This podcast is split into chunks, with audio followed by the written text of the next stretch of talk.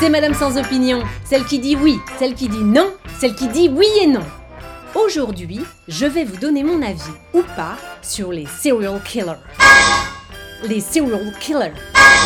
Les serial killers. Oui, bon, les tueurs en série, quoi. Bien entendu, je suis contre. Qui peut être pour des types qui zigouillent à la chaîne de pauvres victimes innocentes? D'ailleurs, c'est bien là tout le problème. Si seulement les tueurs en série butaient utiles, ça pourrait passer. Mais en dehors de Pedro Rodriguez Filo, dit Pedrino Matador, qui désinguait les criminels au Brésil dans les années 70-80, et deux hurluberlus australiens qui ont joué les exterminateurs de pédophiles au fin fond du comté de l'Adélaïde il y a une vingtaine d'années, le gros des troupes a plutôt tendance à s'en prendre à tout un chacun et tout un chacune. Non, ce qu'il faudrait pouvoir faire, quand on les chope, ce serait les reprogrammer pour qu'ils tuent uniquement les nuisibles. Et je ne pense pas nécessairement en priorité aux tortionnaires et aux dictateurs, qui sont des cibles tentantes, certes, mais trop difficiles à atteindre. Je pense plutôt aux parasites de base, vous voyez Les gens qui ne payent pas leurs charges de copropriété, les électeurs de Zemmour, ceux qui mettent de la sauce ketchup dans les pâtes. Enfin, vous voyez ce que je veux dire. Bon, après, indépendamment du choix discutable de leurs victimes, il y a quand même des choses qui me plaisent chez ces hommes-là. Oui, je dis ces hommes parce qu'à quelques exceptions près, le serial killing est quand même principalement un sport d'hommes.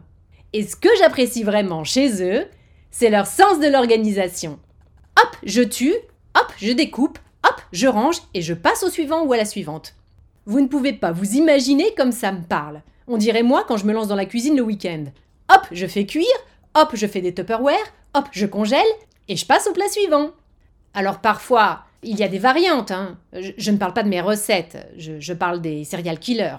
Il leur arrive de faire des détours pour motifs sexuels ou alimentaires. Mais quoi qu'il en soit, ce sont toujours des gens très ordonnés. Et rigoureux. Ils choisissent une catégorie, les petits garçons, les jeunes femmes, les vieilles dames, les projectionnistes, et ils s'y tiennent. Et ça, c'est rudement pratique. Parce qu'en réalité, si on veut leur échapper, bah il suffit de ne pas faire partie de leur série, enfin de leur catégorie. Moi, la seule fois de ma vie où j'ai eu peur, c'était quand j'habitais à Toulouse et qu'il y avait un fou qui tuait des femmes dans les parkings. Marc Guichou, il s'appelait. Je n'invente rien. Et puis on a très vite compris que le type ne s'en prenait qu'aux blondes sylphides. Or à l'époque j'étais blonde, mais j'avais déjà un gros cul. Alors qu'est-ce que j'ai fait? Bah je me suis teint les cheveux, et puis j'ai arrêté le régime Wet Watchers que j'avais commencé. Je suis passée à autre chose. En plus ça m'arrangeait, j'avais pas du tout envie de le faire ce régime. Bon, où j'en étais? Ah oui, non, ce qui est vraiment chiant, en revanche, c'est que l'habit ne fait pas le tueur en série. Comme le dit la maman de Jonathan Daval, Guy Georges est très gentil, très poli. Et c'est vrai que les serial killers font souvent des voisins dont on n'a pas à se plaindre. Aimables, discrets, qui tondent leur pelouse et taillent leur bordure au cordeau. D'ailleurs, quand je vois mon beau-frère éplucher les petits pois, les classer par taille pour adapter la cuisson et ranger les cosses vides parallèles les unes aux autres dans la poubelle de compost, moi ça me fait froid dans le dos.